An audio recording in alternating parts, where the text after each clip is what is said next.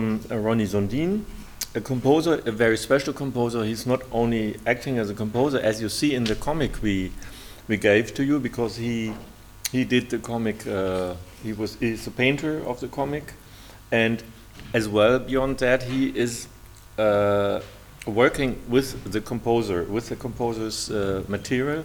So he's doing a meta composition, how we call would call it in mus musicology, and he will perform um, as well. So what he, he, is talking about is his concept and ideas uh, about. Um, uh, let's say, is a series of, of, of works or uh, a, certain concept of works he will present later in the concert. So, Ronnie Sundin. Thanks. Hi, I'm Ronnie. Uh, and he just called me a composer, but I'm not sure about that. But I've been working with electronic music and noise for some years. But I'm also a visual artist. I studied at the Academy of Fine Arts in Umeå uh, and in recent years, I've been focusing more on the visual side of things uh, by making books and comic books.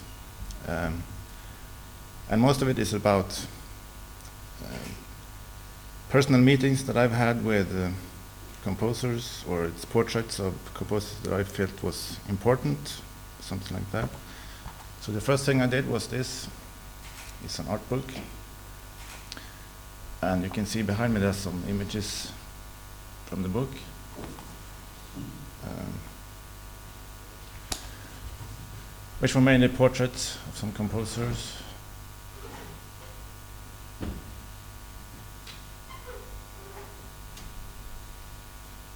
Kind of trashy comic book style. That's not a composer, but there was also some occult influences that I also uh, included in the book. So the next thing I did was uh, I had this idea for a comic book instead. After that one, I wanted to make a comic book, basically the same thing. And most of the stories here are uh, stories about my personal meetings with some of these uh, composers musicians. I'll show you some pictures. This is me in uh, Valencia meeting some people there. It looks kind of like this. Uh, this is part of a. I also made a comic about uh, the movie Decoder. It's a German movie. I wanted to make a, a, comic about that film because it included some famous musicians from the, the industrial scene, like uh, Genesis P-Orridge and F.M. Einheit. And William Burroughs was also in it. But the film is kind of hard to understand, so I wanted to make a, a comic story to make it easier, but that was an attempt. So that's how that looked.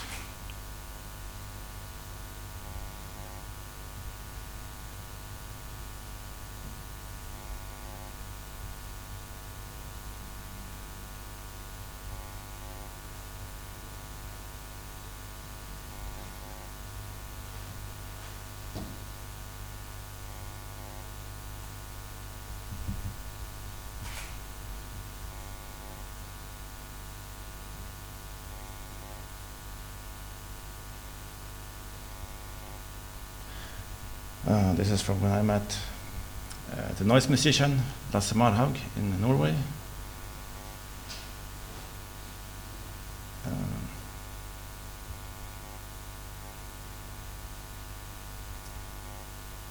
and this is me again in. Uh, this is still Valencia. No, okay, sorry. Back to Norway. This is me and Lasse and another musician called name? Rishaug, Alexander Rishaug. We made a recording session at the Art Academy in Trondheim.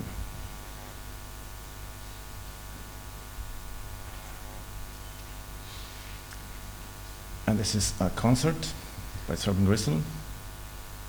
This is kind of material that I'm, I'm working with in, in the comic book.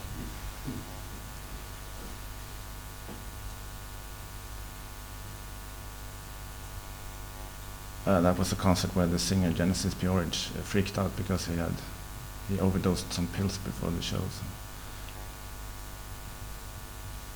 so he became kind of nuts.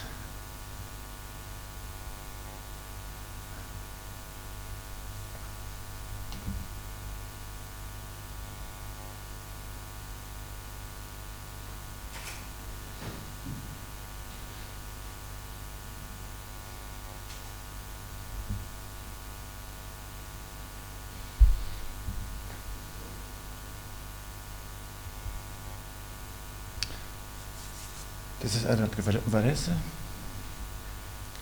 one of the stories. Oh, that was my funny picture. Um, while we were working on this project, uh, one day um my, uh, my publisher got an email from this guy called Olle Olsson, and he asked us if we wanted to take care of some tapes uh, by the Swedish composer Rune Lindblad. Uh, and we agreed to take care of those tapes because it sounded interesting. Because the thing is, uh, this guy Olle Olsson, he was working at the Institution of Musical Sciences at the University in Lund, in the south of Sweden. Um, and he was trying to create an, uh, a database containing all of the compositions of electronic music that's ever been made in Sweden throughout the years. So he had, he had been contacting lots of composers and asked them for lists of works and uh, some examples of their works. And uh, Rune Lindblad sent him almost everything he had done. He sent him 150 pieces, uh, 23 hours of music. And throughout the years, those tapes got forgotten and ended up in a uh, storage room at the university in- in Lund. Um, so after 20 years in storage, uh, Olle Olsson wanted to just get rid of them. So he, that's why he asked us if we wanted to take care of them. So we did. Uh, and I'm going to be playing some of those tapes tonight, a selection of, of those recordings. Um, and Rune Lindblad is one of the real pioneers of Sweden, in Sweden because he was one of the first composers to start working with electronic music already back in uh, 1953. Um,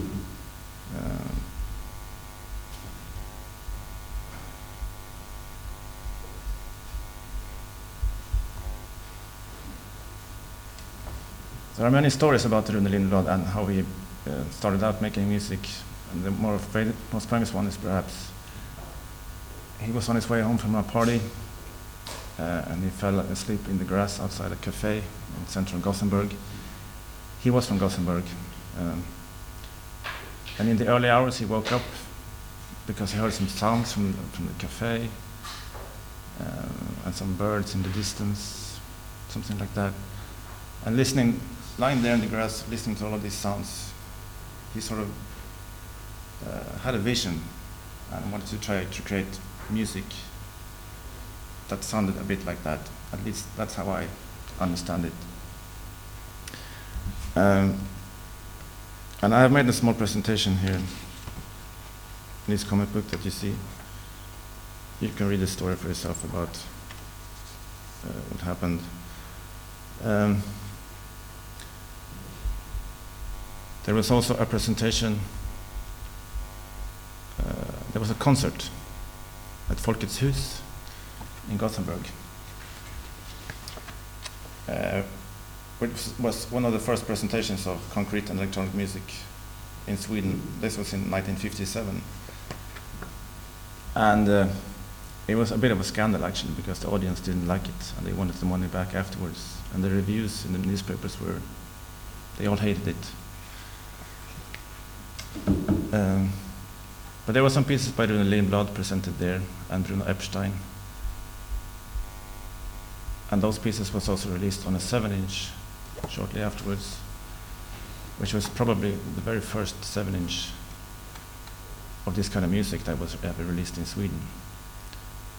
But it's very hard to find, and I've never seen a copy of it myself. Um,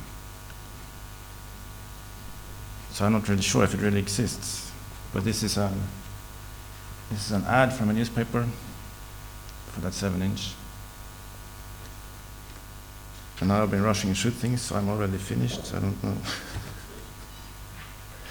If there are any questions, I mean, there are people here in the room that knows more about Rune Lindblad. Um, we have actually a student of his sitting here on the front row. I don't know if you feel like there's something you want to add that I've I don't missed. out. why people are at me. You're, Inside. You're targeted. Sorry, okay. No, it's okay. It's okay. I'm here. Uh, anyway, uh, the thing is that uh, Rune Lindblad, he started out as a worker at uh, the uh, shipyard uh, in Gothenburg, which was a very big place at the time. One of, uh, I, I think it was the biggest shipyard in Sweden and one of the biggest in Europe, in fact, at the time. So he was a shipyard worker and he was uh, constantly uh, living with uh, this big noise he, uh, of, of hammering and uh, um, putting steel plates together. And uh, in fact, he started out as a visual artist and he made um, carvings, wood carvings, and there's quite a lot of them still in existence, I believe, which shows the daily work at the shipyards and and they are very dark. Very, he, he was a very dark person in in general, uh, Rune, as I knew him. Um, he would, you know, he was a very correct man in one sense. He would always, you know, come to work as I, I knew him as as a teacher at the university at the time. And he would always be extremely uh, nicely, correctly dressed with a tie and uh, nice suits, and uh, he, he was very stylish and he would swear constantly. Constantly, he would say, "Oh fuck that shit, oh fuck a merderwerk." Like, yes, true. He was like that, um, uh, and and so he was a great personality, you know. And he was absolutely the worst teacher I ever had. Uh, he, he probably never taught me anything, but he inspired me by by just being who he was and, and doing the stuff that he was doing and uh, and he was uh, he was a very rude and fantastic guy. Oh, this is a beautiful story. I just remember now. Um, he, he was very experimental in, in all his ways of, of doing things. So uh, one time he found, uh, you know, there, there's uh, this kind of um, round thing where you can generate um, flashes, yeah, to simulate uh, uh, thunderstorms, stuff like that, yeah. So you build up and you have big electrical uh, discharges. And, and he was curious because he found one of these devices. So he was curious to see how long it would survive. So he put it in, in, in, uh, in uh, the university in a little room, uh, storage room, and let it there. And then people on the second floor started to complain because all their uh, telephones and all their communication systems broke, were breaking down, you know, at regular intervals. And it took like, because he forgot about it. He just left it there. And it stood generating flashes and flashes and flashes for two weeks. And they had people coming, service people to say, hey, what's going on, what's going on? That's Rune blood in, you know, little box. And uh, yes, and uh, then he actually went on. He he was the one you forgot to tell that um, actually induced the first um, kind of very uh, rudimentary electronic music studio at, in the university. And so um, that is actually uh, why I personally started out exploring the stuff. It was because he he made it happen there and that was in, in, in itself an offspring of what was going on uh, in EMS at uh, this time as well. So um, the equipment was actually uh, developed, or uh, a basic part of the of the equipment was developed by the engineer at uh, EMS at the time being. He was. Um, uh, I, w- I wouldn't say exactly hostile uh, treated by by um, the um, hot spots in Stockholm like EMS and and, and Fylkingen, but he was not actually regarded um, as a sort of clean composer like this. He was uh, very um, you know because he was rough. He was a guy. He he, uh, he he managed to buy for the electronic music studio. He managed to buy well, the story tells uh, from, um, from uh, Pink Floyd uh, that they left a VCS, uh, you know, synthesizer. And um, so th- there was uh, two of them in the studio, and I know how it worked. He went in, he found a sound, and then he started to play with it. He was an improviser, so he would make a piece in one afternoon. Woof, play, record, done. So that's maybe one of the reasons that he has uh, 150 plus uh, opuses uh, in his list, because he was like that. And uh, that was uh, what? 200. 200, More than- yes, plus maybe, who knows? Uh, and, and, and so he was actually, a, a- he was performing as a, um, non-musician musician, kind of. And that was not really, uh, as we could understand from the speech earlier, um, what was acceptable. Um, like if you, you think about uh, Knut Wiggen, who, who definitely did not like people who were, you know, turning knobs and stuff like that. So he had this problem. But he was actually more uh, appreciated in France at the time. And of course, later, time would show that um, he was m- making all this groundbreaking uh, work. And um, I think it started in the, uh, maybe even in the uh, 90s. Uh, he, he was documented and, um, Late 80s. huh? Perhaps late 80s. Late 80s, Yeah. late 80s, yeah. Where, where suddenly he, he got this sort of re, uh, rebirth as, uh, as a presentation as a, as a, as a great and important uh, musical creator, composer in Sweden. That's what I. Have. Can I ask you one question?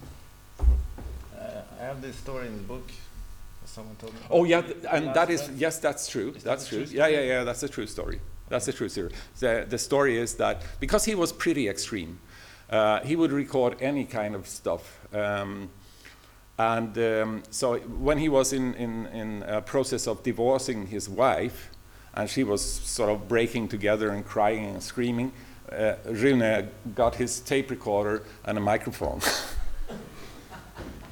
And, and, uh, and what Ronnie is referring to here is one of his uh, friends uh, dying, actually, uh, in the hospital. And uh, what Rune does is, is just bring his tape recorder and a microphone and record the last breath. I mean, he was uh, extreme. And, and he made also, um, because he, he, was doing, uh, one of the first uh, in Sweden to do uh, this combination of visuals and sound, uh, like slideshow sound combinations. And he managed to find in Germany, um, which was absolutely impossible, basically, to, to get um, photographs from the police uh, records of uh, traffic accidents with people smashed and and he made a, a slideshow from that. How he made it, how he got this material, nobody knows. But that was uh, another side of him, you know, pretty extreme. Thanks. Well, if there aren't any questions, I think you should come down and look at the comic books and join me down here.